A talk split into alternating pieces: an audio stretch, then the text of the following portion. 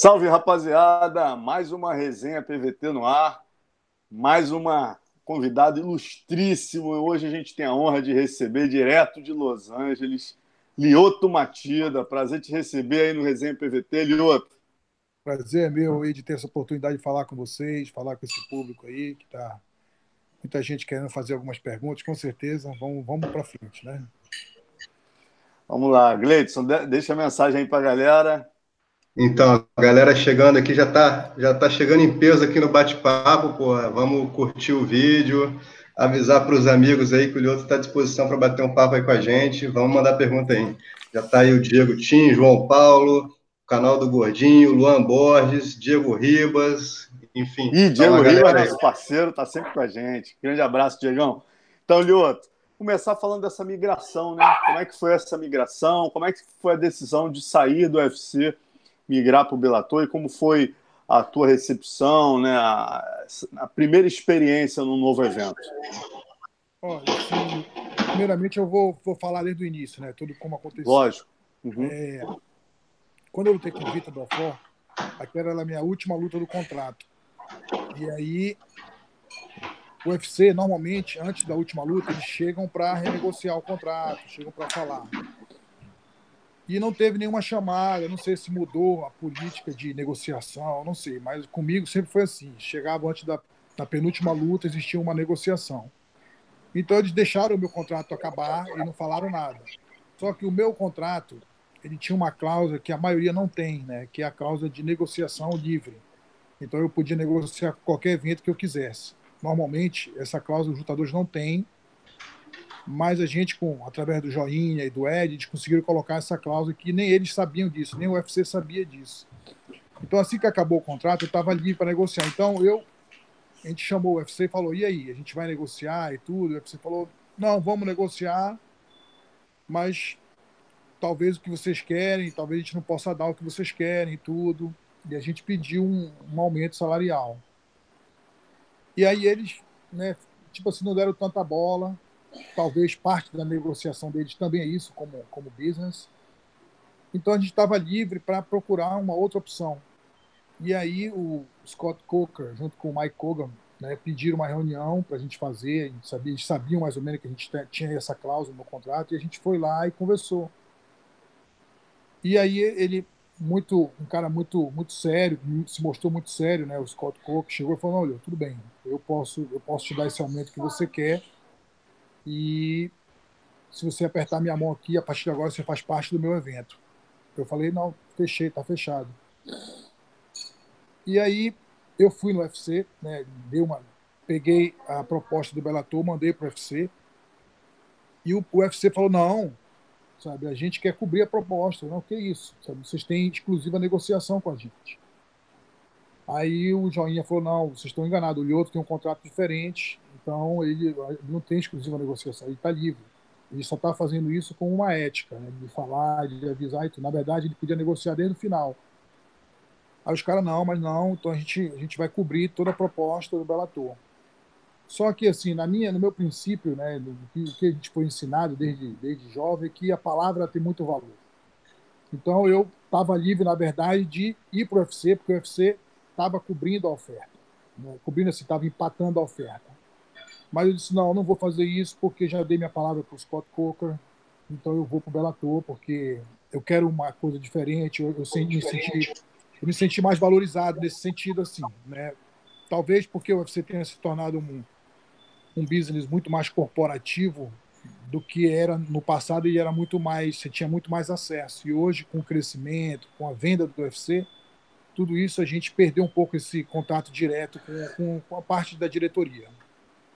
Então eu fiquei livre, então assinei com o Bellator, né? E a gente ainda ficou tentando, o UFC ainda tentou chamar mais, não, eu vem pra gente, tudo, sabe? A gente pode. Eu falei, não, infelizmente não dá. Falei com o Dena também, ele entendeu, né? Ele falou, não, entendo você, eu já dei minha palavra, eu não posso mais voltar atrás. Aí ele falou, não, tudo bem então, segue seu caminho. E aí eu acho que, assim, pelo menos eu acho que o que se mostrou é que tudo foi na paz, entendeu? Não existiu nenhum conflito, né? Assim, de sabe? De eu sair numa uma briga, de eu sair de uma forma que não agradasse, né? os dois lados, tanto o UFC né, e tanto a mim também, porque eu estava afim de, de, de, ser mais valorizado nesse sentido. Então, eu, quando encontrei a valorização, fui. Mas só tenho a agradecer tudo que eu passei no UFC, né? Tudo que eu vivi dentro do UFC, para mim sempre foi muito legal tudo isso. Sempre gostei muito de trabalhar ali dentro do UFC, fiz grandes lutas. Na verdade, a minha carreira subiu muito, né? Quando eu me tornei campeão do UFC, foi aí que foi o auge de tudo. Então, mandei uma mensagem para o Den, agradecendo todos os momentos. Não, não vou dizer que foi fácil, sabe? Foi, foi difícil para mim essa mudança. Ainda mais quando o UFC cobriu a, a proposta, eu falei, poxa, e agora? Né, eu tremi na base, porque eu digo, poxa, eu trabalho há mais de 10 anos nessa empresa, sabe?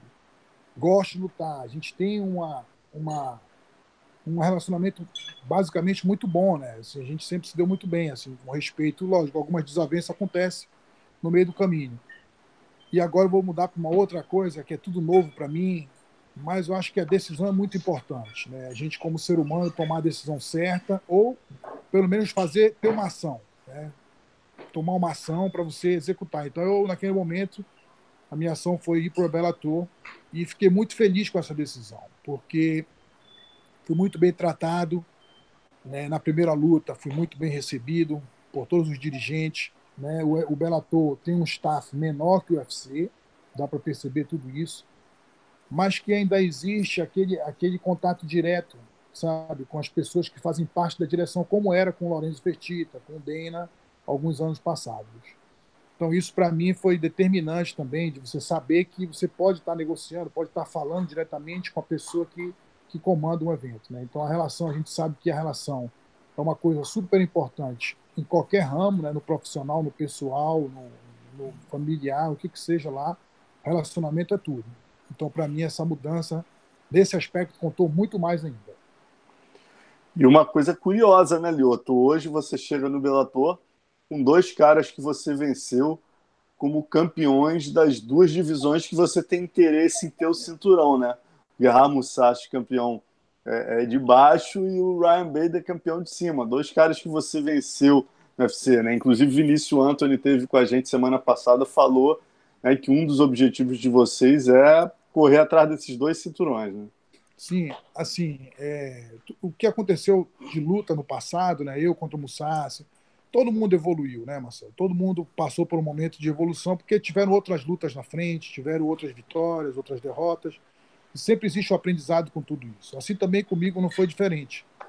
Então, eu considero que vai ser uma nova luta, sabe? tanto com o Musashi quanto com o Ryan Bader. Sabe? São lutadores que evoluíram, sim. Mas uma coisa é certa, sabe? Tudo que eu coloquei na minha mente é que, para mim, eu estou no início da minha carreira dentro de um novo evento, sabe? Então, a motivação é muito grande é, o meu empenho, sabe? Parece que tudo aquilo que eu tinha quando eu tinha 22, 23, 24, quando estava iniciando a minha carreira, sabe? Eu consegui, eu consegui botar de volta tudo isso. É, não sei se é uma nova liga, não sei se a mudança de casa fez tudo isso. E todos nós sabemos que essa motivação, né, com energia, gera um resultado diferente, sabe? Dizer que a gente pode controlar os resultados, a gente não pode controlar realmente os resultados, mas a gente sabe que a partir do momento que você tem uma energia diferente, que você tem uma motivação diferente, que é isso que eu venho tendo dentro do Bellator, tudo pode acontecer. E, e qual a pergunta da, vai lá, só uma pergunta da galera é, que já está nesse tema. Olhoto, o canal do Gordinho NFL aqui, pô, a galera que manda, que entra com apelido, nome de canal, põe o nome verdadeiro aí no final, pô. É, Lioto, você acha que você tem um desempenho melhor lutando de peso médio ou de meio pesado? Ótima pergunta. Olha, sim. É, a minha passagem para o peso médio, na verdade, foi um, um fato isolado. Né? Eu vinha lutando, tudo, e por um acaso o, o UFC perguntou se eu gostaria de fazer um teste na categoria de baixo, né, com uma luta com o Tim Kennedy. Era isso que aconteceu. E aí eu falei, tudo bem, eu vou testar, quero fazer uma luta na categoria de baixo, porque tinha acabado de perder para o Phil Davis. E aí fui para a categoria de baixo. Só que a luta com o Tim Kennedy não saiu. O Marco Munhoz ia lutar com alguém, acho que era com o Michael Bisping, na Inglaterra, se machucou o Michael Bisping, e eu entrei para lutar com o Marco Munhoz. Né? Então foi um negócio meio que é, meio que de repente tudo isso, sabe? Dentro de dois meses, dois meses e meio, eu decidi tudo isso. Quero fazer uma luta, quero me testar e ao mesmo tempo senti que a categoria de cima de 93 subiu muito, né? Os caras ficaram mais pesados. É, a altura deles aumentou muito. Você vê hoje a média de altura dessa categoria de cima é muito grande, né? O Staffson, John Jones, né? essa galera nova que está chegando, todo mundo muito grande. Então eu tentei fazer um casamento ali, né? Entre a minha vontade de fazer um teste e a oportunidade que estava aparecendo. Mas eu olhando bem assim, muitos resultados positivos que eu tive foi na categoria de cima, né? 93. Tive grandes resultados e eu sinto assim que eu na categoria de cima a pegada é mais forte, né? Eu me sinto rápido para a categoria, porque a maioria é mais lenta do que eu. Então, de repente, eu vou poder fazer esse teste agora, né? Em breve, se essa luta realmente consome, tudo der certo e sair, então eu vou poder ter essa oportunidade de fazer esse teste novamente na categoria de cima. Mas eu acredito muito nisso, que a categoria de cima, no início do meu camp, normalmente eu estou com 96, 97 quilos, eu sinto a diferença de pegada, sabe, de, de, de, de força, de punch, dessas coisas que são determinantes na luta, a gente sabe disso. Então, de repente, a categoria de cima é uma grande opção para mim. Agora, você falando do Sony, né? É, o Vinícius tinha comentado essa luta. E outro, você é um cara que tem a característica, né? De artista marcial, respeita muito os oponentes. Não tem nada de trash talker, muito pelo contrário. É, como é que você acha que vai ser o comportamento do Chael Sonnen com você? Tu acha que ele vai ser mais ou menos como ele foi com o Fedor ou ele vai ou ele vai partir para o trash talk, como ele fez com o Anderson Silva? Não, eu acho que ele vai respeitar, sabe? Eu acho que ele vai respeitar. A gente já conversou algumas vezes, assim, a gente já teve a oportunidade de se encontrar. Sempre muito bem respeitado pelo, pelo Chelson. Mas a gente sabe que ele é um, um vendedor, né? Um vendedor de Um luta. artista, né? É um artista, um cara que vai fazer tudo para vender a luta e que, que no final não é ruim, sabe? A gente, depois que a gente vai amadurecendo, vai entendendo né, a diferença do esporte para o business. Né? O MMA é uma coisa que envolve os dois, ele envolve tanto o esporte quanto o business. Disso eu estou falando não só, eu estou falando da parte da diretoria, estou falando da parte da, da produção do evento, estou falando dos lutadores em si também. Né? Ali é um business, a gente tem que entender e encarar tudo isso como um business. Até mesmo quando a gente, como, por exemplo, quando lutava no UFC, às vezes mais jovem, achava que existia uma relação pessoal entre mim e o Dana, entre mim e o Lorenzo. Não, poxa, é assim, porque não, é negócio. A partir do momento que você não se torna mais interessante, as coisas mudam. É, a partir do momento que eles têm que te dar uma chamada e resolver alguma coisa, eles vão chamar e resolver, porque é o negócio deles que está em jogo. Então, quando a gente começa a entender isso, a gente começa a pensar diferente e entender que o que, que é business, o que, que é esporte, o que, que é amizade, o que, que não é amizade. Né? Então, acho que o Sonnen é um cara que promove bem a luta, mas isso não me importa muito. Para mim, eu acho que se ele vai começar a falar ou não. Né? O importante é a maneira que eu estou me portando diante a isso. Sabe? Isso aí, na verdade, não me afeta. Já tive essa experiência no passado e sei que, sabe, assim, eu mantenho a minha linha e defendo sempre é, esse lado do, do, do respeito. Gleidson, alguma? Posso seguir? Vamos seguindo? Vamos falar ainda do Bellator ou já vamos para outros assuntos, Alonso? Cara, eu só queria fazer mais uma pergunta relacionada é a, a, um fato que ocorreu com o Lioto, que eu sei que ele ficou chateado e queria que ele fizesse um paralelo com o que está ocorrendo hoje em dia, né? que foi aquele episódio lá do Sete Quieto, que Joinha, você falaram a exaustão, né? que você foi ser honesto, você simplesmente não foi pego em exame nenhum. O Verdun estava conversando com a gente aqui algumas semanas, lembrou disso. É, não, foi Vinícius Anthony que falou isso. É, você não foi pego no exame antidoping. Você simplesmente viu que a substância 7 é, quieto, se eu não me engano, né? É, é está, estava na, na, na lista da usada e você foi avisá-los, mas em nenhum momento você foi pego no exame antidoping, te suspenderam por um ano e meio por, por você ser honesto, porque a uhum. substância não foi detectada na sua urina, não foi isso?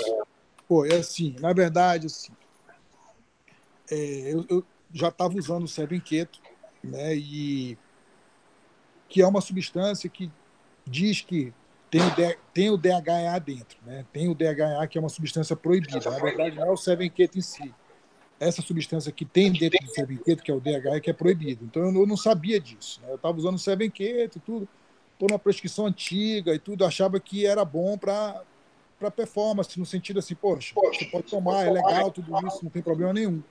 E realmente era legal até o ano de 2012, e eu não sabia. Né, até 2012, antes de entrar na lista. Só que em 2012, na Olimpíada de London, qualquer, o London, a exigência é muito grande. Qualquer medicamento né, que, você use, que você use, mas que tenha que sido comprado na farmácia, né, não loja de suplemento, o Sevenquete dentro de Londres é vendido nas farmácias.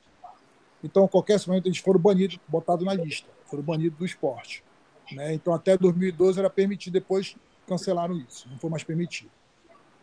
E aí eles vieram fazer um exame na minha casa e eu falei, ó, falei tudo que eu estava tomando, né? Esqueci algumas substâncias, inclusive do Seven Keto. Uma delas eu esqueci, não falei nada. Mas já estava tomando.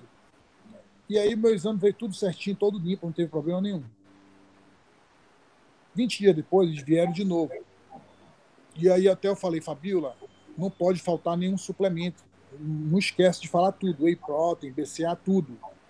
É porque é importante a gente declarar tudo, porque a gente não sabe, né? De repente você não fala que está tomando BCA e é permitido, mas os caras podem dizer que você não falou, então, pô, o cara tem que falar tudo que está tomando. Eu falei nesse sentido, eu vou falar tudo que eu estou tomando.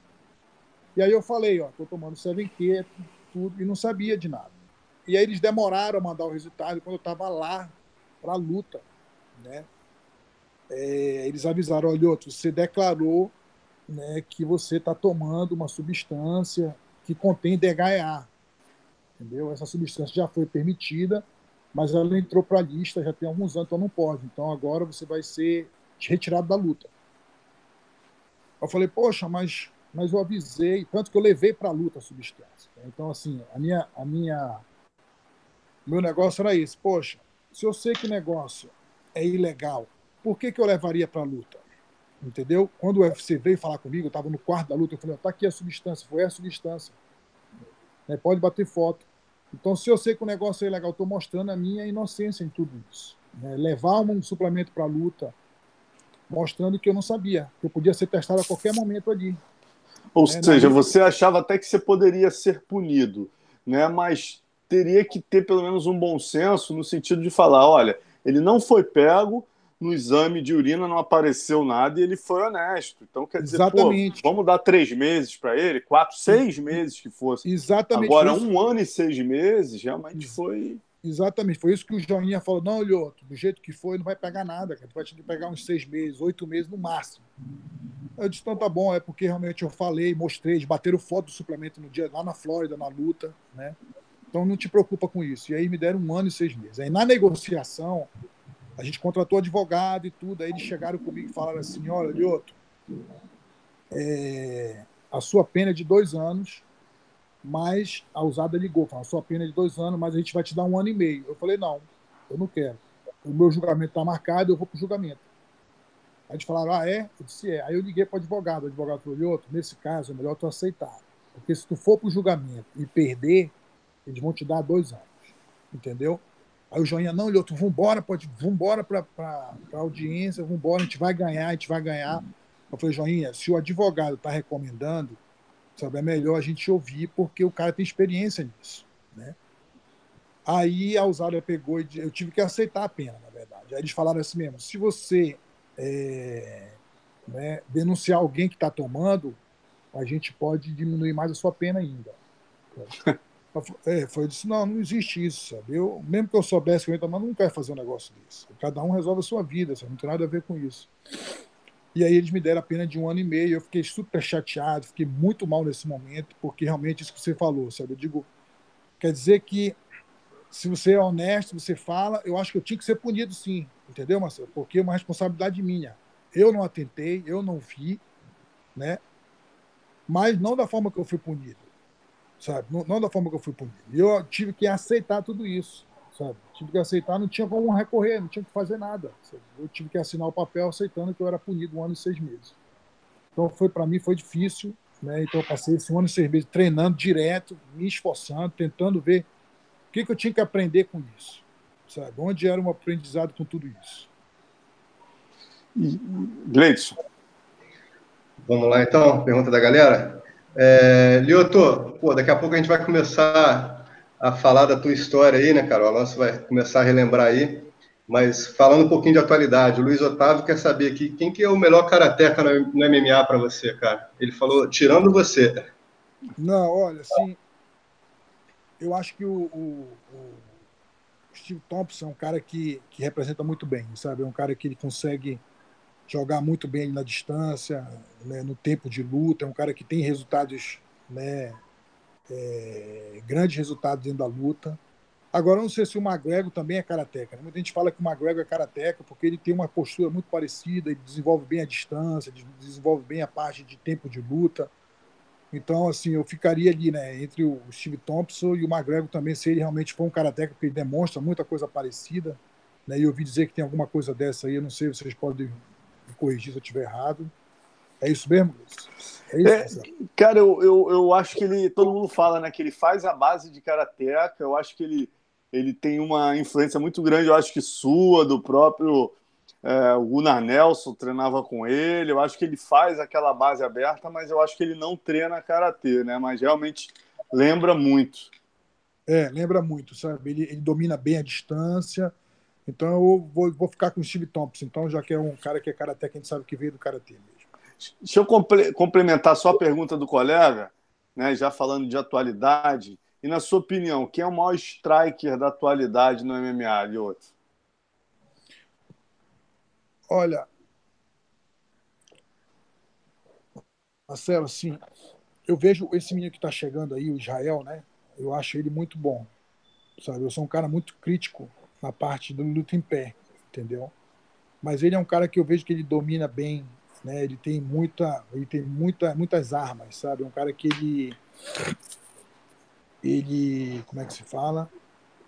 ele muda o jogo muito rápido, ele tem, ele chuta, ele soca, ele joelha, ele dá cotovelada, sabe? Ele não é um cara limitado tecnicamente. Então eu acho que esse já é um cara que, apesar de ele vir do kickbox ou do muay thai, eu não sei, sabe? mas ele é um cara que ele faz giratório, ele faz golpes que a gente não costuma ver num campeonato de kickbox, entendeu? Assim, né? Um campeonato de muay thai a gente vê aqueles golpes mais é... como é que se fala? Mais simples, a técnica mais simples. Ele é um cara que ele mescla bem tudo isso e eu acho que esse cara talvez talvez seja o melhor cara, o melhor strike hoje dentro do, do MMA. Gleitson. É, Lioto, é, o Renato Moreno, cara, pediu da, da, adaptação do seu estilo com o Muay Thai do Rafael Cordeiro, cara. Boa. Como é que foi essa, essa união aí do Karatê Matida com a Shootbox? Olha, assim, o, o mestre Rafael Cordeiro é um cara que tem uma, uma história dentro do esporte. Né? Então ele não é um cara só que veio do Muay Thai, da luta em pé, ele é um cara que conhece o MMA em si.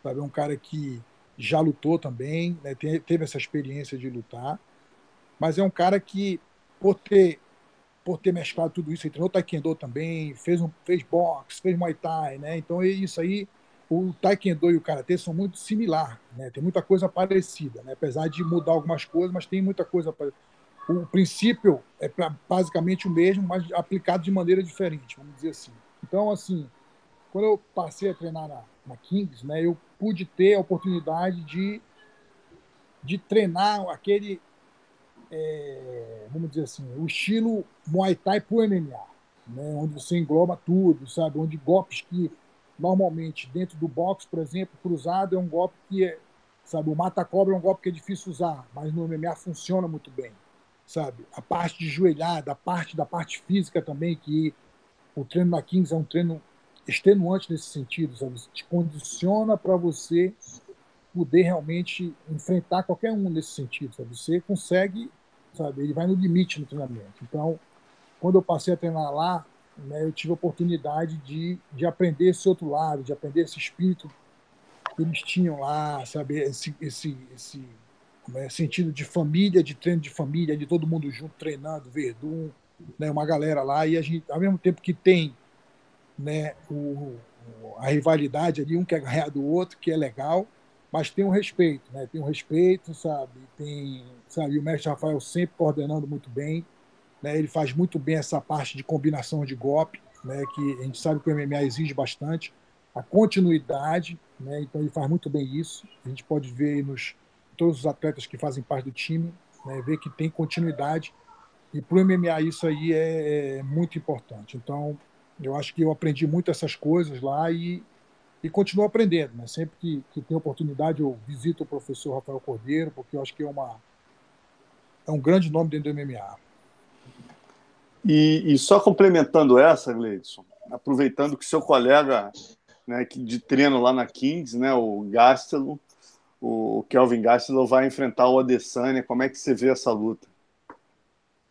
Olha, assim, o Gastelum é um cara que ele no treinamento, sabe, ele é uma performance, sabe? Ele lutando, esse cara, ele é diferente, sabe? Ele a gente fica, todo mundo fica impressionado porque o Gastelum chega no treino às vezes, toma massa, ele não tá nem aí, não se liga muito, mas chega na luta, ele cresce.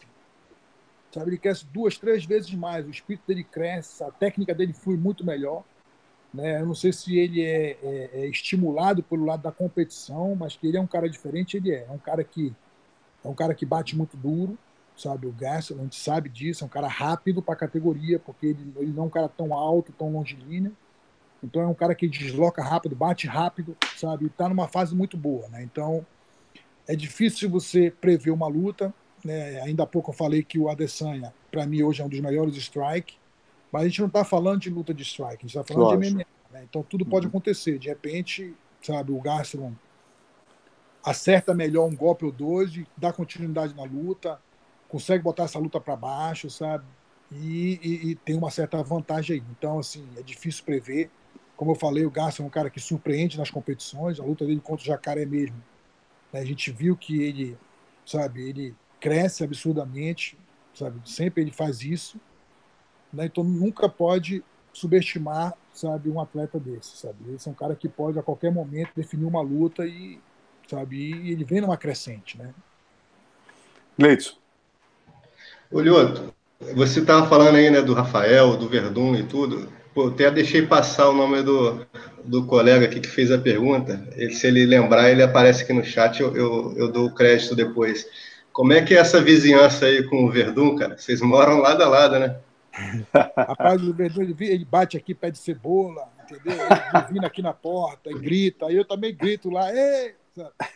Aí hoje mesmo eu passei na casa dele, né? A gente bateu um papo ali rápido. Então a gente sempre se fala, quando dá, a gente sempre se fala, né? E o Vedu adora fazer churrasco, toda hora ele está fazendo churrasco, me chama para o churrasco. Se bem que ele está devendo um churrasco aí, nunca mais ele me chamou, mas estou esperando esse convite dele aí. Mas é legal, é legal. O Vedu é um cara que, primeiro, ele tem energia muito boa, sabe? É um cara que é do bem, é um cara que, para mim, é um cara que, como disse um amigo meu, sabe? É um dos caras mais subestimados dentro do MMA, porque para mim o Vedu é um dos melhores pesos pesados que existiu. Né? Se todo mundo falava de Fedor, ele finalizou Fedor. Todo mundo falava de Minotauro, ele finalizou Minotauro. Todo mundo falava de Caim Velasquez, ele finalizou Caim Velasquez. Né? Então, assim, e, e o UFC não deu tanto crédito para o Verdun como deveria dar. Sabe? Não sei, talvez pelo comportamento do Verdun ser um cara muito expansivo, de falar, né? de, de, do que passa na cabeça dele de fala mesmo.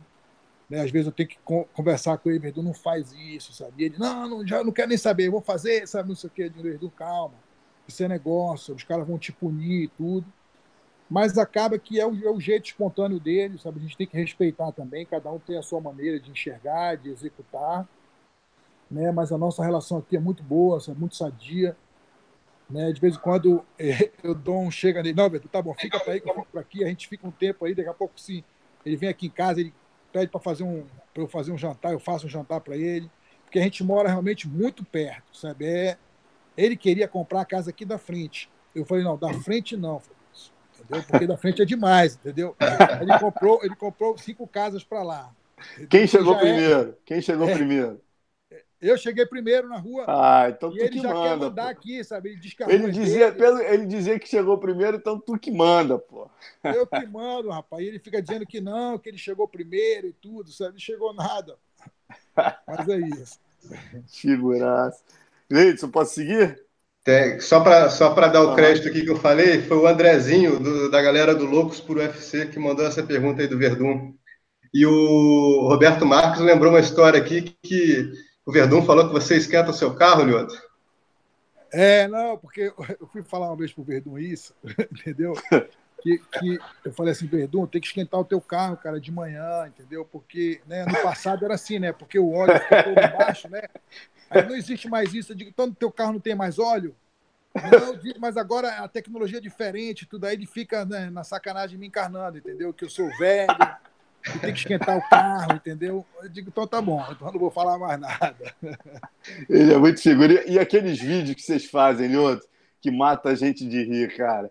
Lá no, no, na Kings MMA, aí, pô, um olha pro outro, daqui a pouco, como é que, vocês, como é que pinta aquilo? Com certeza Rapaz, a ideia ali, do, do, do é tudo a ideia do Verdun entendeu? Tudo é ideia dele, né? Ele, ele, fica 24 horas pensando nessas coisas, sabe? Como é que ele vai fazer um vídeo? Aí ele inventa, vamos fazer um vídeo aqui, vamos embora. Né? Aí ele faz o vídeo, eu participo, né? Eu sou, ele é o diretor, ele é o diretor ator. Eu só sou o ator, entendeu? Eu vou lá e participo de vez em quando. Agora, seguindo, Lioto, é, a gente falou do Rafael, né, da importância dele aí na tua história. E o Vinícius, cara, fala um pouquinho dessa parceria de vocês, né? Vocês chegaram a ser adversários no Karatê. Né? Ele falou que você até fez uma brincadeira na, na live dele, falou, porra, ó, eu, o Lioto fez a minha aposentadoria não ser perfeita, que ele me venceu na minha última luta, mas eu vou lutar para que a aposentadoria dele seja perfeita, que eu quero que ele termine vencendo os dois cinturões do Bellator, né? Mas ah, conta como é que começou essa, essa história. Não, na verdade, assim, o Vinícius, né, a gente já se conhece há muito tempo sabe? O Vinícius, é, a gente competia, né? Ele, na verdade, é 10 anos na minha frente, ou 12 anos na minha frente. É uma, uma geração na minha frente, mas assim, eu ainda peguei é, a época do Vinícius já saindo da competição, vamos dizer assim, né? E a gente assistia o Vinícius, sabia que ele era da seleção brasileira, a gente garoto ainda, né? Olhava tudo aquilo e admirava, né? Pô, esse cara é bom, sabe? O cara é bom de luta, é bom de que ele era um atleta completo. O Vinícius, na verdade, ele era um, um karateca completo que dentro do karatê é difícil você encontrar o atleta completo. Sabe, o cara que faz catar bem e o cara que luta bem. É difícil você encontrar isso. Normalmente o cara ou faz catar ou luta, né? E aí a gente olhava aquilo desde garoto, tanto eu, Shinzo, Take, meu irmão, pô, Vinícius é bom, né? Um cara, era uma referência pra gente dentro do karatê, né? E aí, quando eu tinha 19 anos, a gente competiu. Uma, a minha, na verdade, eu estava iniciando né, minha carreira estava terminando. Isso ele terminou cedo, ele parou com 33 anos, eu acho. Né, 30, mais ou menos isso, 32, 33 anos ele parou de competir. Então a gente se enfrentou numa semifinal, né, ele veio ganhando. No Catar a gente se enfrentou na final, ele me ganhou no Catar, né, ele foi campeão. Então, eu tinha sido várias vezes campeão. E na luta a gente se enfrentou na semifinal e eu ganhei do Vinícius. E aí eu fui para a final, né? Ele até me deu uma ajuda na final. Ele falou: Não, eu vou te ajudar. Já que tu me ganhou, agora eu vou te ajudar. Vou ficar no teu corner aqui, sabe? Faz isso, aquilo e tudo. E eu acabei me tornando campeão brasileiro com 19 anos, fui campeão brasileiro adulto. Né? Que isso aí era um, um feito difícil de conseguir, porque tinha a geração antiga que vinha sempre dominando todas as categorias. Todos os campeonatos, quer dizer. E aí, agora, recentemente, então, quando eu estava na, na Black House no Rio de Janeiro, sempre encontrava com o Vinícius, a gente sempre se falava, né? Quando eu ia para o Rio de Janeiro treinar, tanto ele quanto o Eduardo Santos, que é um amigo nosso do Karatê também, me recebiam aí no Rio de Janeiro, sabe? me levavam para os treinos, sempre me, porque eu não conhecia a galera do Jiu-Jitsu, a galera do MMA. Então, a minha porta eram eles que me davam esse, esse suporte, né? Vamos falar assim. E agora, recentemente, a gente teve a oportunidade de, de, de se encontrar novamente e, e trabalhar junto. Né? Então, o Vinícius é um cara que é um, é um profissional exemplar, é um cara que estuda muito arte marcial, conhece muito da arte marcial, não só do karatê, do jiu-jitsu, do boxe, do muay thai. É um cara que você vê que ele é tão detalhista nas coisas, sabe, que ele se empenha ao máximo, que consegue te explicar de uma maneira que você passa a entender mais fácil tudo isso. É um cara que estuda bastante. E, e a gente, quando eu tive a luta, uma luta, tive uma derrota em São Paulo, acho que foi com o Derek Bronson, o Vinícius me mandou um e-mail. Já tinha um tempo que a gente não se falava, sabe? Já muito, quer dizer, já tinha bastante tempo que a gente não se falava. Né? Cada um segue uma vida, né?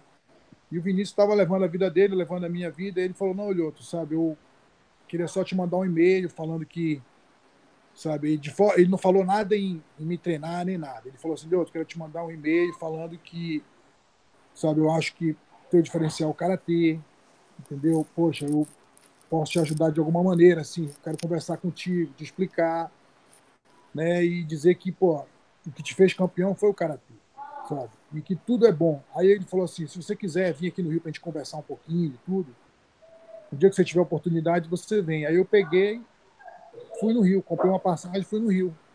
É, tava, tava, tinha acabado de lutar, estava um tempo, com tempo livre, fui no Rio, conversei com ele. E ele falou assim: Lioto, todas as artes marciais são boas, cara. O boxe é muito bom, o Muay Thai é muito bom, o Karatê também é muito bom, tudo é bom. Mas a maneira que aplica é diferente, cada um tem uma maneira que aplica.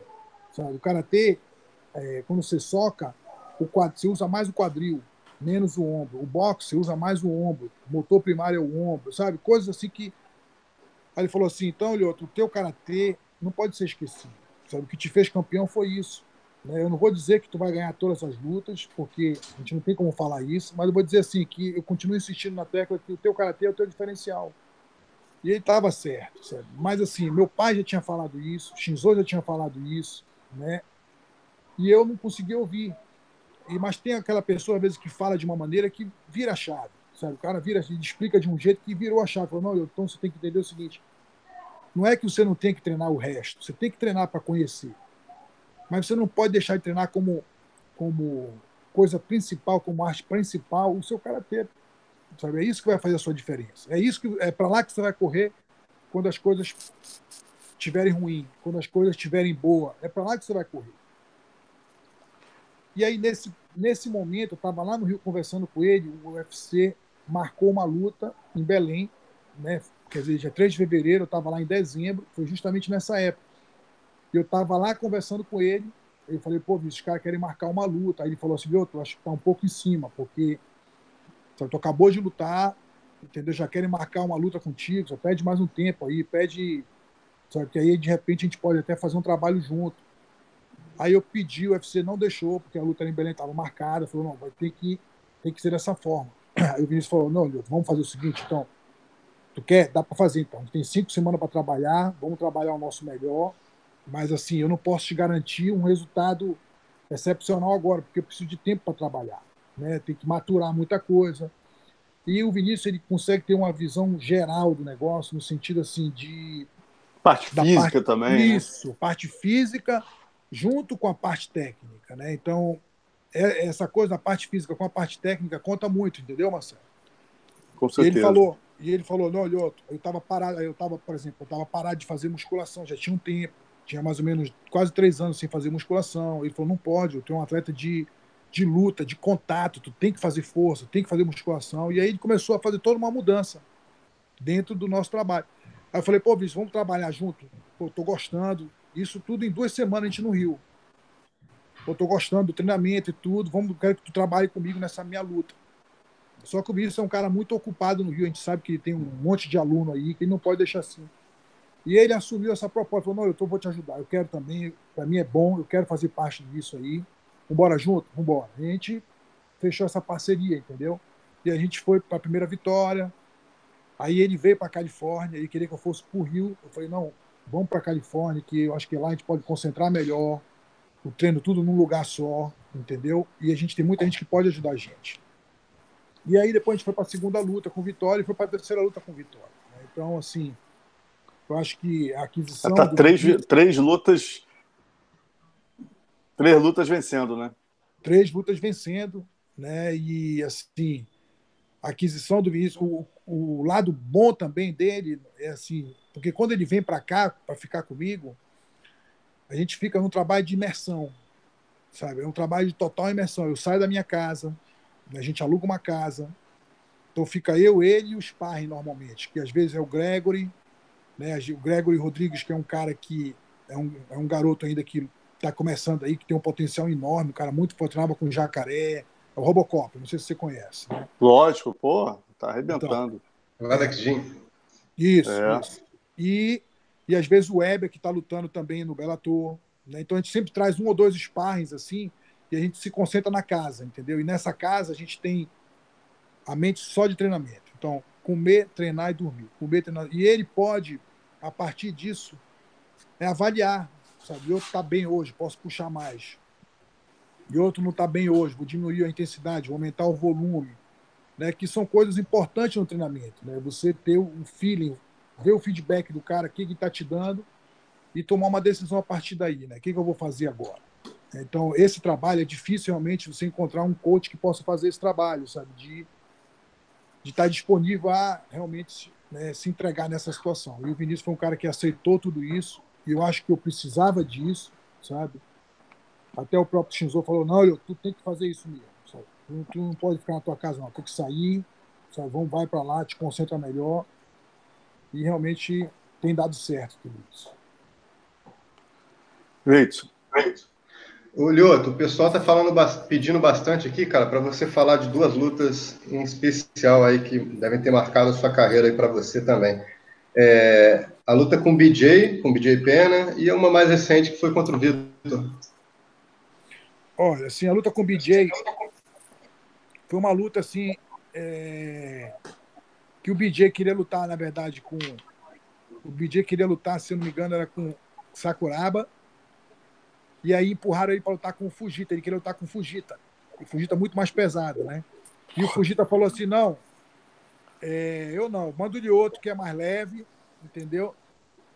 E no Japão, vocês sabem muito melhor do que eu que no Japão não existia esse negócio de peso, não existia nada disso, né? Qualquer um podia enfrentar qualquer um, né? era, era, muito menos esporte ainda. E aí o, o escritório do Inoki, na época eu fazia parte do escritório, falou: Lioto, BJ Pen queria lutar com Fujita, né? E então Fujita falou que é para você ir, porque ele não vai, né? Porque ele quer que você vá primeiro. Mas tudo bem, no Japão existe isso, fui e enfrentei o BJ, né? E o BJ não queria saber de peso nem nada, falou que qualquer peso estava bom, né? Eu estava com 98 quilos e o BJ estava acho que com 86, alguma coisa assim.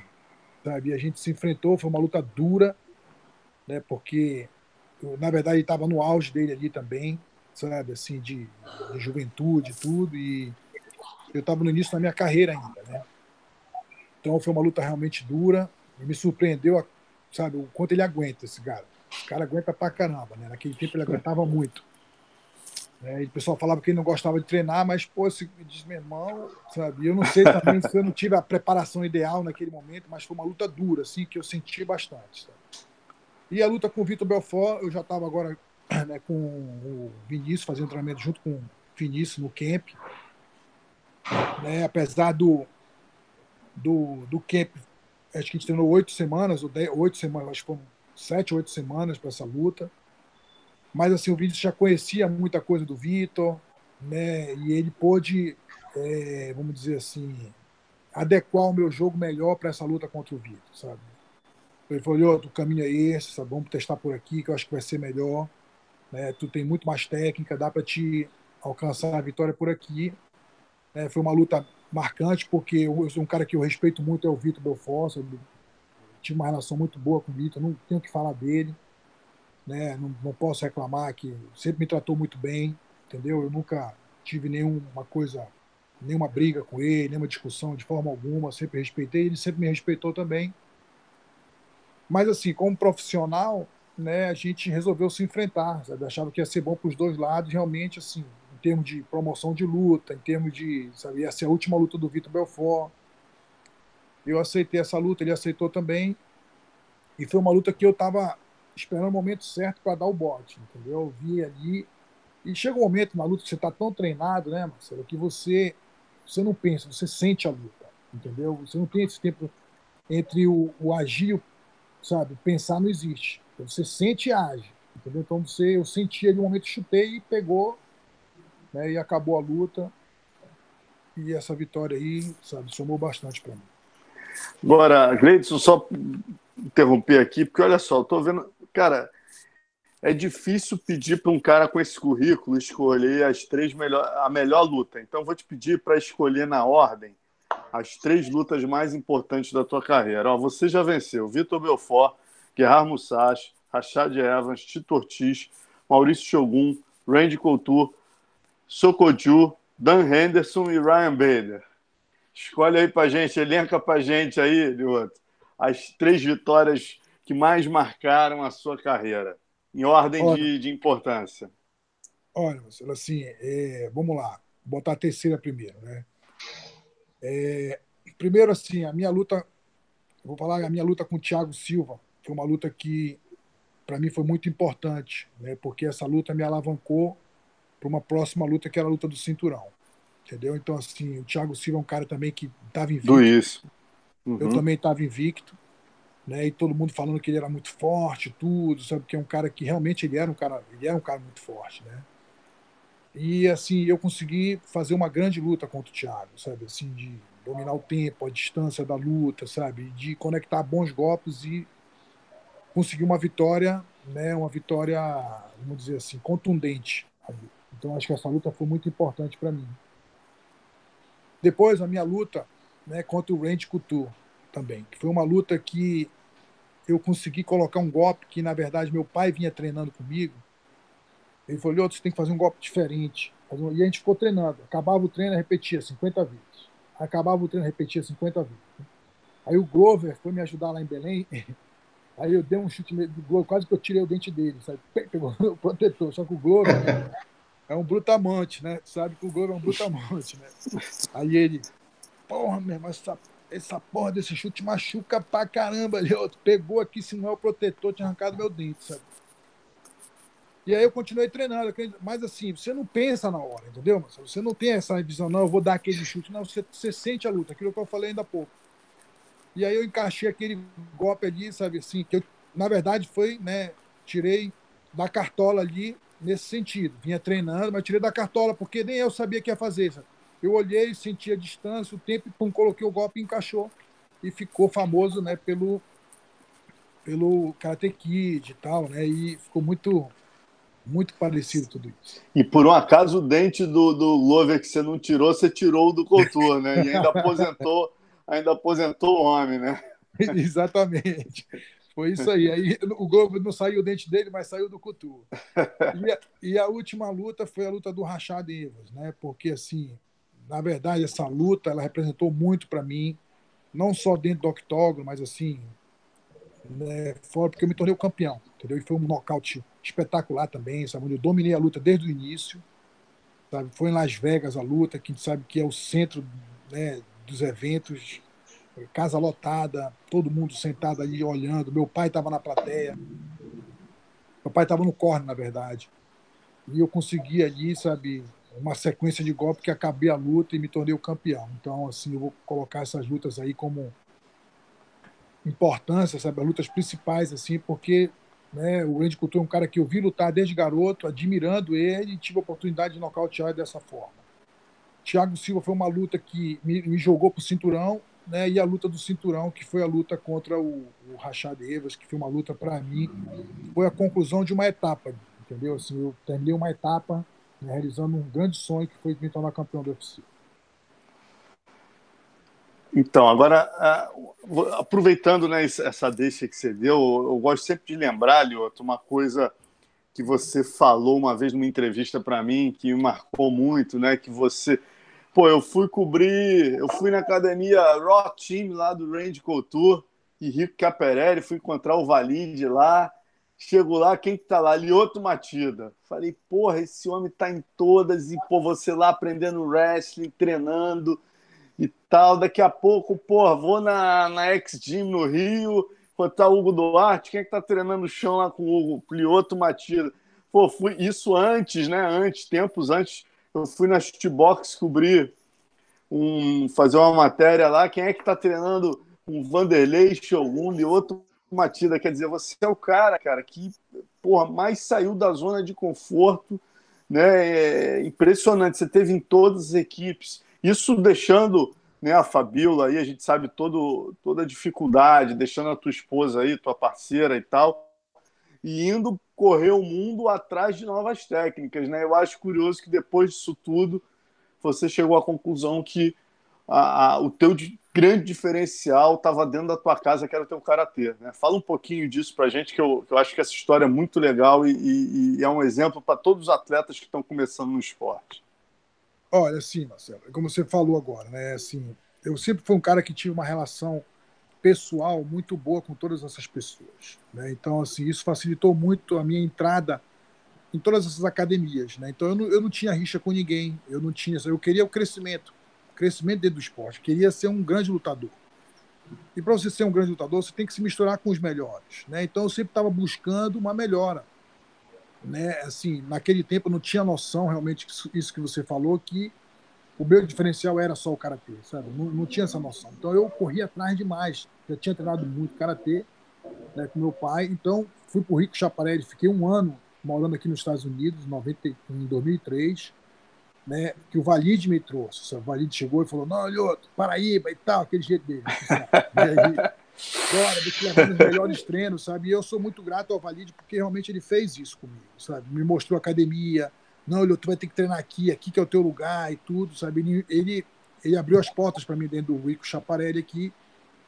Então, eu treinei muito aqui. Depois tive a oportunidade de treinar no Rio de Janeiro também com outros atletas. Depois fui para chutebox, né? Porque queria uma queria esse contato né, com, com Vanderlei Silva, Shogun, é, Rafael Cordeiro, né, o professor Rudimar também, queria ter esse contato de saber como é que era o treinamento lá, porque assim, é, é a modelagem é muito importante, né? Então, especialmente para quem está iniciando, você modelar alguém é muito importante. E eu estava modelando, na verdade. Eu olhava os treinamentos e estava modelando, ver o que, que eu podia fazer de parecido, o que, que eu podia tirar dali que fosse somar para a minha carreira. Né? E realmente somou bastante, porque todos eles, eu devo sempre alguma coisa para todas essas pessoas. Todo mundo, todos eles me ensinaram coisas, né? me ensinaram técnicas, me deram experiência.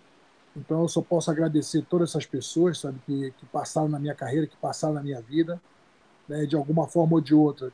Sempre existiu um aprendizado, né? que muitas vezes a gente não consegue ver naquele momento, mas que mais tarde a gente vê. E no final eu entendi que, tipo assim, que foi importante eu treinar tudo isso, foi importante eu aprender toda essa técnica, mas todo mundo tem um background, todo mundo tem uma técnica que você é, define melhor, que você é, é se sente mais seguro. E a minha técnica é o karatê, sabe? Uma coisa que eu treinei desde garoto, né? desde 4, 5 anos, tive a experiência de estar numa academia, meu pai mestre de karatê, né? E consegui aplicar o karatê dentro do MMA. Então, para mim, é, toda essa experiência foi muito válida, né? E ter a consciência de que onde eu posso chegar através né, de todo esse conhecimento que eu adquiri e da minha diferença muito grande que é o meu karatê, né, onde eu posso realmente contar com aquilo. Ah, ah, só complementando, é, o fato de você ter treinado com o Shogun né, e vivido os tempos de chutebox, os tempos áureos, tiveram alguma influência nas tuas duas lutas com ele? Olha, sim.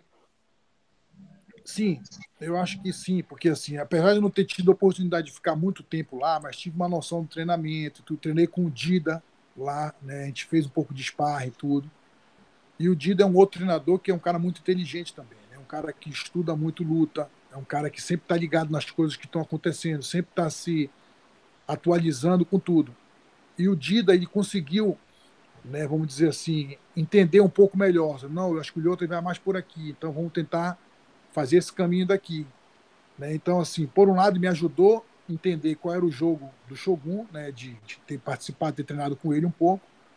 Mas, por outro lado, também eles também, os dois lados sempre ganham. Né?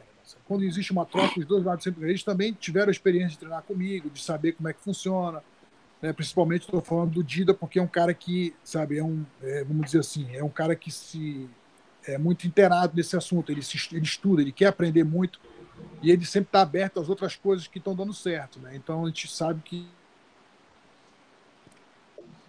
a gente sabe que funciona mais ou menos assim. Gente, o, Lioto, é, sempre, a gente, eu estou vendo aqui muita manifestação, né, cara, da galera te elogiando, pô, falando, falando bastante de karatê, sobre karatê aqui, é, chamando de Karate Kid, enfim, é, a gente vê muito isso, cara, com o Damian também, né, só que em relação ao jiu-jitsu. Você se sente assim um representante do karatê, como o Damian é para o jiu-jitsu, cara, levantando a bandeira da tua luta?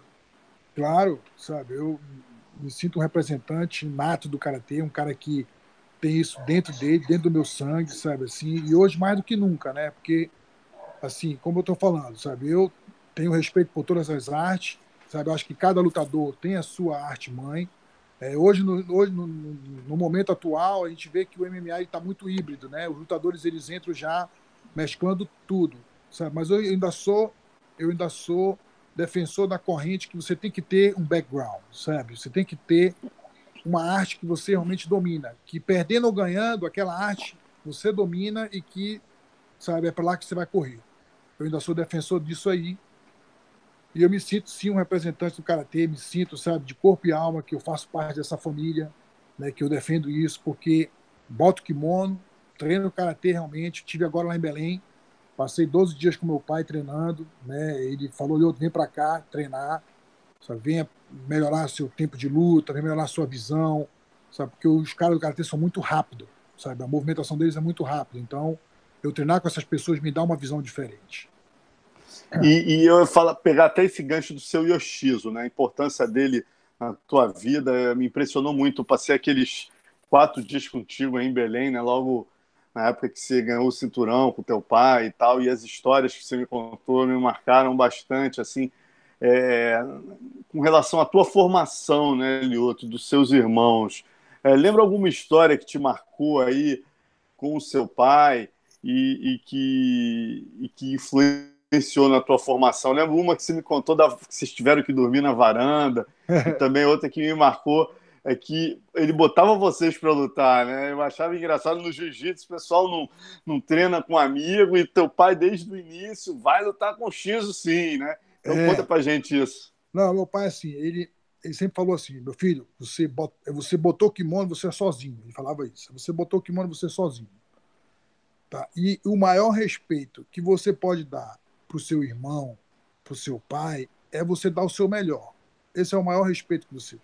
Se você não der o seu melhor, ah, meu irmão, não vou fazer, você está mostrando de respeito. Então, essa é a visão do japonês. Sabe? Você tem que mostrar o seu melhor. E ele, através da atitude, sempre ensinou muito para gente. Tem uma história que eu sempre conto até nas minhas palestras, né, que ele, a gente ia para as férias perto da Praia do Forte, na, lá na Bahia, na Praia do Forte, e a gente ia para lá todo janeiro e ficava lá, né, com meus primos e tudo. E aí ele sempre mandava a gente. Segunda, quarta e sexta era dia de corrida com ele, seis e meia da manhã, corrida. Mas a gente estava de férias. A gente falava, não, pai, de férias, não interessa. Férias não interessa. Não, mas e, e os primos? Aí, não, primo nada, não interessa seu primo, interessa você. Então tá bom. E aí eu taquei o Shinzo, que o Kenzo, meu irmão menor, era muito pequeno, né? E aí ele falava assim, ó, tocar, a gente tem que tocar no coqueiro e voltar. Ele corria com a gente todo dia. Até que um dia ele chegou e falou assim, ele estava sentindo um pouco mal, ele falou, hoje papai vai ficar sentado aqui e você vai tocar no coqueiro e voltar. E a gente pegou e foi. Aí ele ficou meditando, sabe? Sentou na areia, ficou meditando, a gente foi, só nós três. A gente ia na brincadeira e tal, não sei o quê. A gente chegou perto do coqueiro e voltou. Né? Nessa que a gente Chegou, tipo assim, 200 metros do coqueiro, voltamos, sabe? Dava um quilômetro e meio, ida e volta. Quer dizer, ida dava um quilômetro e meio, volta um quilômetro e meio, dava uns três quilômetros. Faltando uns 200 metros assim do coqueiro, a gente voltou. Ele só olhando, não falou nada. Quando a gente chegou lá, ele perguntou assim, e aí? Tocou no coqueiro? Eu digo, pô, pai, foi quase. Ah, quase? É. Então tá bom, senta aqui. Ele já tinha, já tinha, ele tinha construído um castelo de areia né, na praia, né? A praia estava vazia, seis e meia da manhã, não tinha ninguém. Aí ele falou assim: ó, vida da gente, meu filho, você tem que, colocou o objetivo, você tem que ir até o final. Entendeu? Porque esse até o final, você concluiu o objetivo. Às vezes, aí ele mostrou, né? Você está subindo aqui montanha. Aí ele foi fazendo na montanha. Você só consegue ver o outro lado da montanha se você chegar no topo da montanha. Se você quase, quase não dá para ver o outro lado. Sabe? Então, quase é quase, quase não é tudo. Então, às vezes, do outro lado, tem grande coisa esperando você, você perdeu. Às vezes não tem nada, só tem um aprendizado. Você subiu, concluiu o seu objetivo. Mas a vida da gente é assim. Você colocou uma coisa na, na sua cabeça, tem que cumprir. Isso é que fortalece seu espírito. Você entendeu? Entendi. Então agora volta lá, tocar coqueiro de novo, sabe? A gente. entendeu? Então, assim, através da atitude, né, através do exemplo, tudo ele ensinava muito para a gente. Sabe? Era dolorido tudo isso. Mas a gente conseguiu entender a filosofia, conseguiu entender a maneira que ele pensava, sabe? E isso para a gente é, foi determinante para a gente. E, e, o jeitão japonês dele também, né, Lioto? Era uma coisa que me marcou bastante, assim, né? que ele é um cara que não tem meias palavras, né? Eu lembro ah. que, pô, você, cara, arrebentando, todo mundo só falava de Anderson Ilioto, ele na época, não, não, não acho a luta boa, não sei o quê, e ele, ele às vezes ele falava, é, quando ele dá bronca, ele fala de outro burro, né? Ele fala, é, né? é, até ele, hoje. Ele é uma figuraça, né, cara? Não, ele, assim, ele nunca, ele nunca deixou nada subir para minha cabeça, entendeu? Eu ia perguntar para ele, não presta. Ele, pô, pai, não presta, não, tem que melhorar. E aquele jeitão dele, né? Porra, você pensa o quê, porra? Sabe? Eu não gostei. Aí acabava uma luta, sabe? Aí eu nocauteava o cara, ele ia, ele ia só no defeito, entendeu? Não, não, não, não, não, não, não presta. Por quê? Não, você mexendo cabeça para um lado, sabe, abrindo tudo cotovelo, não gostei. Tem que melhorar, sabe? E assim, eu mesmo com a vitória. Né, japonês deixava, mesmo, né, cara? Japonês Porra. mesmo, não deixava eu, entendeu? E você já viu ele alguma assim, vez se emocionar, Lioto, assim? Porque, por exemplo, eu, eu, vi você se emocionar. Você também é, é japonesão, né? Mas é um japonês mais brasileirão, mais emotivo. Mas, pô, eu, cena marcante sua, né? Tá em todos os highlights da história do UFC, a tua emoção, o teu choro, né? O teu choro sincero ali quando você vence o Rashad Evans, que emociona todo mundo também no Brasil que tá te assistindo. Agora, o teu pai, tu já viu, tu já conseguiu verter uma lágrima ali do velho ou, ou não tem como? É, é o seguinte, eu nunca vi nada, sabe? mas a minha mãe diz que já viu, entendeu? Já viu ele chorando, sabe assim. Quando eu fui embora, minha mãe diz que ele sentiu muito, né? Mas ele não fala nada, sabe? Ele nunca mostra nada, sabe? Para ele, não, não, ele sempre durão, sabe? Nunca mostrou nada, mas sabe assim, minha mãe diz que sim. Né? Eu nunca vi, eu nunca presenciei, sabe? Ele ele está mais velho, né? Está amolecendo um pouco, mas ainda é, é duro, ainda é duro, ainda não, ainda não mostra muito não. E a urinoterapia, ele ainda, ele ainda te bota para beber o xixizinho ou tá mais tranquilo? Toda vez que eu vou lá em Belém, a gente começa, bora beber urina. Aí eu paro, né? urina, sabe? Ele tá direto, ele fica direto, né? Ele não para, não. Ele é aquele cara que acredita numa coisa, sabe? Ele vai até o final, entendeu? Ele sempre foi assim e, ensinou a gente dessa forma, né? Tá dando resultado. E teu irmão, cara, o Shinzo, como é que, pô, bacana depois de né, um cara que teve sempre do teu lado ali, que sempre foi uma referência também para você, né, que teve um estilo, é, é, né, é, era até um estilo é, mais ofensivo que o teu, né? Como é que uhum. tá a história dele no Bellator e tudo isso? Xizou assim, na verdade, ele sempre falou isso para Milhoto, seguinte, é, a luta, o MMA, ele foi muito, ele foi teve muito grande, teve grande resultado dentro do karatê. Né? Então o MMA para ele, sabe, ele falou, eu não quero fazer carreira dentro do MMA. Sabe? Eu não quero ser um lutador de ringue, eu não, eu não sou um lutador de ringue. Eu quero entrar para testar, ver como é que funciona aquilo. Né? Porque eu sou um cara competitivo, eu quero sentir como é que é lutar isso. E ao mesmo tempo, eu quero poder te ajudar de alguma forma. Então, para eu poder te ajudar, eu tenho que né, ver como é que eu me sinto nisso também. Sabe? Então, eu me, considero jovem. Ele ainda tem algumas lutas no Bellator mas ele mesmo, na verdade, o objetivo dele está tocando mais academia. A gente tem uma academia aqui em Los Angeles, né? Até quero convidar tanto o Gleitos quanto o Marcelo, quando vocês vierem aqui. Sabe? Oh, prazer, né? Uma, uma matéria certeza. aqui vai ser muito legal também, entendeu, Marcelo? E aí, e assim, e ele toca bastante academia, ele escreve o nosso programa, o nosso currículo, sabe? Está muito voltado para esse lado, sabe? Ele é um cara fisicamente muito jovem ainda, né? Porque ele treina comigo, Sabe, você sente que ele chuta, soca, movimenta rápido, é um cara rápido e tudo. Mas o objetivo dele, sabe, na verdade, não é tanto a competição. Sabe? Ele quer agora, já competiu muito, agora ele quer mais crescer né, o nosso estilo que a gente vem desenvolvendo de, de ensino né, para as crianças, para as pessoas que acreditam realmente que o karatê pode ser uma arte, né, que pode levar você não só tecnicamente, mas também na sua vida como um, uma ferramenta né, de desenvolvimento pessoal, entendeu? Então ele olha muito por esse lado hoje, né, e eu estou do lado dele nesse aspecto, sabe? A gente está junto tocando aí e, e, e, vendo a melhor forma de aplicar tudo isso.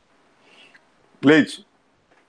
O Lioto, que, a galera estava perguntando aqui de três lutadores específicos, cara. Um, é, tudo ex-categoria sua lá no UFC, né?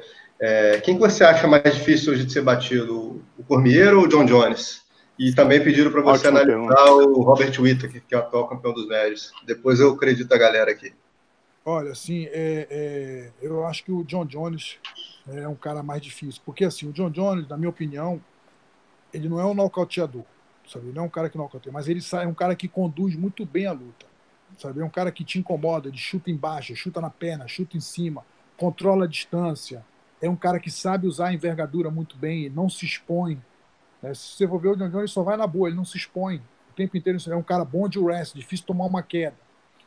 Né? Um cara comprido, então ele controla muito bem a luta. E ele faz o jogo do MMA. Né? Quando ele pega um cara que, ele, que começa a dominar ele em pé, ele vai e tenta botar o cara para baixo, muitas vezes com, com, com, com 100% de aproveitamento, um bom aproveitamento ele tem. Ele consegue botar para baixo, segura a luta embaixo, então ele é um cara que ele mescla muito bem tudo isso. Então eu acho que o John Jones ainda é o cara número um nisso, sabe, dentro do esporte. Assim. É um cara que consegue realmente é, é, ter essa visão do MMA e, e ter o domínio né, dessa mesclagem, vamos dizer assim, de combinar muito bem as técnicas. E qual foi a outra pergunta, Gledes? O Whittaker, o atual campeão. Ah, o Whittaker. O Whittaker, eu vejo o Whittaker assim, um cara que é um ótimo lutador, rápido, mas eu não vejo nenhum diferencial nele, como eu vejo, por exemplo, no John Jones, entendeu? Um cara que é diferente, é um cara que você vê que, como, como eu acabei de falar, não é um nocauteador, mas é um cara que é difícil perder porque ele controla, ele joga para não perder o tempo inteiro e no final ele dá um bote, que sempre, sempre, sempre ele sai na frente. O Ito, que é um cara que já toma um risco maior, né? um cara que é rápido, é forte, né? combina muito bem, sabe? Mas assim, eu acho que não, é, não vejo ele com tanto diferencial assim? Vejo ele como lutador forte, bom, campeão. E você foi um dos primeiros aí a conseguir tirar um round do John Jones, né, Lioto? Eu tava até nessa luta lá no Canadá, né, cara? O primeiro round, você fez um primeiro round primoroso com ele. Depois até a gente no lobby do hotel ali, eu, eu vi ele conversando com o Tito Ortiz e falando pro Tito Ortiz, cara, eu eu não estava encontrando-lhe outro. Porra, eu, foi a primeira vez que eu achei que fosse perder uma luta. Eu vi ele conversando com o Tito Ortiz falando isso. Né? E aí no segundo round ele se encontrou. O que, que você acha que foi o diferencial ali para ele conseguir virar aquela luta, Lioto? É justamente isso que eu falei, né, Marcelo? Assim, ele é um cara que ele improvisa muito bem, entendeu? Quando ele viu que para ele em pé e estava ficando difícil, estava, sabe, embaçando para ele em pé, que eu, eu consegui conectar um golpe forte nele, que ele ele deu uma balançada. Quando ele viu aquilo, sabe, ele mudou rápido. Né? Ele me botou para baixo, aí me deu uma cotovelada na testa, né? Que, que eu fiquei mesmo, é. na hora. Só que assim, eu subi. Na hora que eu subi, existia um, ali, na verdade, teve uma, uma, situação que muita gente não sabe, entendeu? Quando eu fiquei em pé, agarrado com o John Jones, o Joe McCarthy separou a luta, chamou o médico, entendeu? E o médico me deu assim três segundos. Ele olhou e falou: Não, pode ir. Só que eu estava usando o clinch para eu me recuperar. Entendeu? Eu estava usando aquele clinch para me recuperar. Eu estava tonto ainda da pancada. E aí o John Mackay, quando voltou a luta, voltou separado de novo. Aí eu não vi mais nada, entendeu? Tipo assim, quando, ao invés de eu usar o clinch, né, para poder ganhar tempo ali, na boa intenção do Joe McCarthy de, de ver que a minha cara estava sangrando e tudo, ele queria ver se eu ganhava um tempo ali, né, para ver se estava tudo ok comigo. Chamou o médico mas na verdade aquilo para mim não foi tão benéfico assim, porque assim, quando ele falou volta a luta, voltou separado, entendeu? E eu tava tonto ainda, na verdade eu tava vendo tudo meio nublado assim, pai, o John Jones veio, deu um tipo um golpe, um outro golpe que pegou aí começou todo o final da luta. Mas assim, é, realmente ele não posso desmerecer a vitória dele, tá? De forma alguma, ele ganhou de mim. E ele foi um cara que improvisou muito rápido ali, sabe? Fez uma mudança. É isso que eu falei, a característica dele Acho que até hoje é o cara ser batido por, esse, por essa característica, sabe? de improvisação muito rápida, ele muda muito rápido.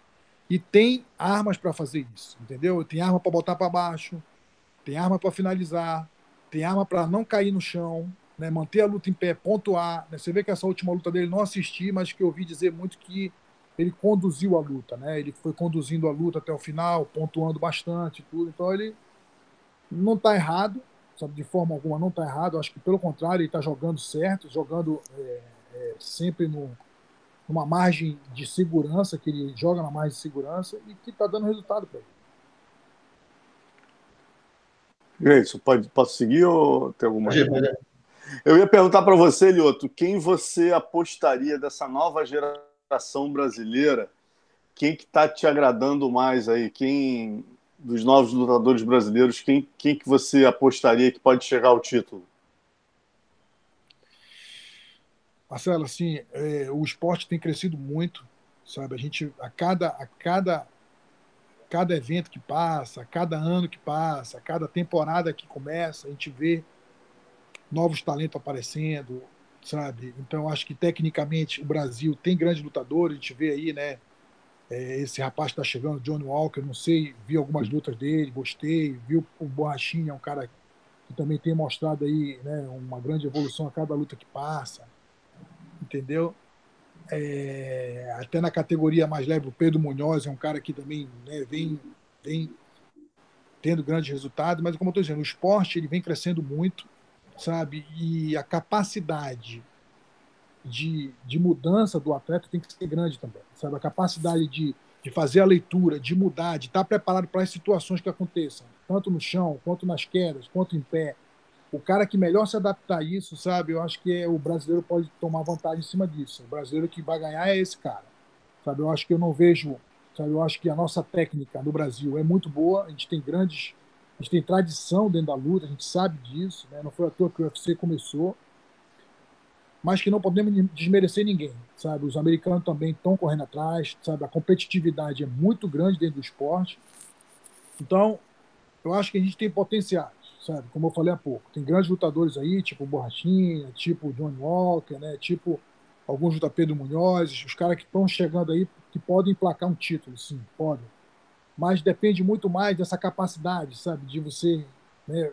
De mudança, sabe? De estratégia de luta, de tática de luta que hoje se tornou um esporte igual ao futebol americano, igual o futebol brasileiro, sabe? Cheio de estratégia, cheio de, entendeu? De, de, nuances que vão determinar a vitória ou a derrota, entendeu? Então, assim, eu vejo muito dessa forma, assim. Então, não dá para dizer, dá para dizer que nós temos grandes talentos, grandes lutadores que têm capacidade de chegar. Uhum. O Lioto, fala, é, fala, Galitos. Não, é, o Lioto, pô, chegou no Bellator agora, né, cara? E é um evento onde tem um brasileiro ali que é o número um, pau por pau, né? Que é o Patrício Pitbull, né? Já teve com ele ali nos bastidores. O que, que você acha do jogo dele? Ele que é o campeão dos caras. Patrício é um grande amigo, sabe? Sempre a gente se encontra. Quando tem uma vez aqui nos Estados Unidos, já fui em Natal algumas vezes visitar amigos, encontrei o Patrício, batemos um papo.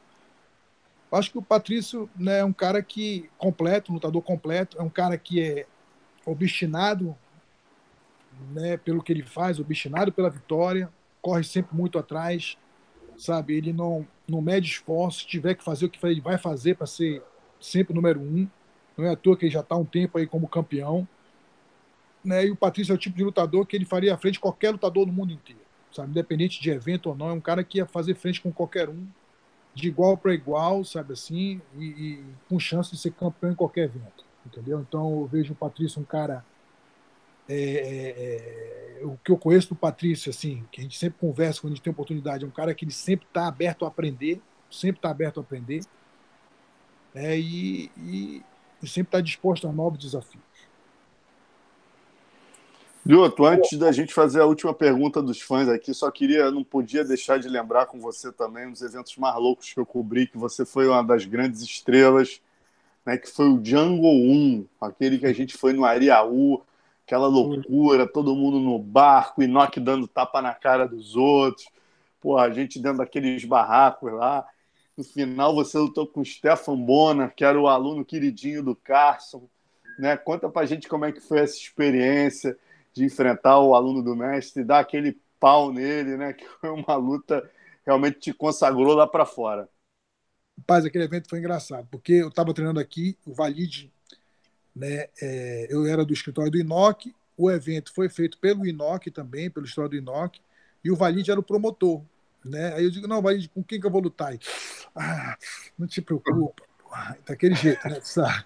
Aí, o cara tem dois braços, duas pernas, entendeu?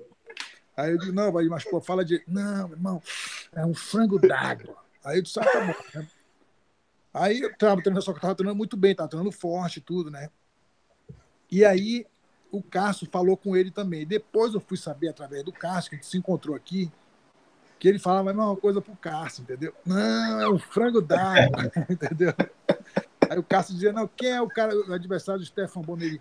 Não te preocupa que é um frango d'água, sabe? Aí botou a gente para lutar, entendeu? É um japonesinho aí, né? É um é, japonesinho aí lá de Belém. É, Moleza, cara. Exatamente. E aí, assim, foi uma luta que, na verdade, aquela luta foi uma luta assim que para mim foi difícil, porque foi eu enfrentei um cara, né, que realmente que eu tinha feito uma luta no Japão, é, mas o, esse cara que eu lutei no Japão não era um cara tão bom de chão, não era um cara tão completo assim, diferente do Stefan Bona, que ele tinha um boxe muito bom e era vinha do Carson Grace, entendeu? Então era um cara que tinha uma preocupação maior nesse sentido. E aí consegui aquela vitória, né? Consegui dominar a luta do início ao fim e tudo. E terminou a luta, eu venci. E aí acabou a luta. Aí depois, alguns meses depois, eu encontrei o Carson aqui nos Estados Unidos. Aí ele falou assim, meu irmão, vem cá, vem cá, garoto, vem cá. Eu quero conversar contigo. Não, porque Valide, eu não confio no Valide. Eu digo sim, mas o que foi? Valide, só enrolação, vai desse negócio de ele falou que tu era um frango d'água. Porra, quase mata meu galo, porra. Eu disse, não, eu sei. Aí ele falou assim, vem cá, não tinha uma pilha na tua mão?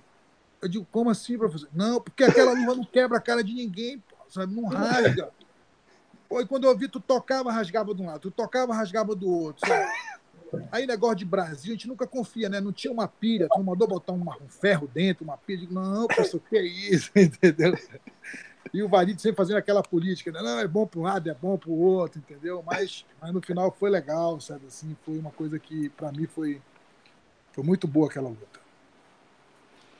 É, maneiríssimo. Pô, sempre bom ouvir essa história.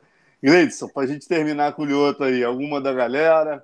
Liberar Só agradecer a galera aqui, cara. Bate-papo, porra, bombando aqui. O Jonathan Silva, o Lucas França, o Thiago Henrique, o Milton Lázaro, Alan Quaterman, Antônio Marcos, enfim, tem uma galera mandando pergunta para o Lioto aqui, mandando um abraço, elogiando bastante ele aí.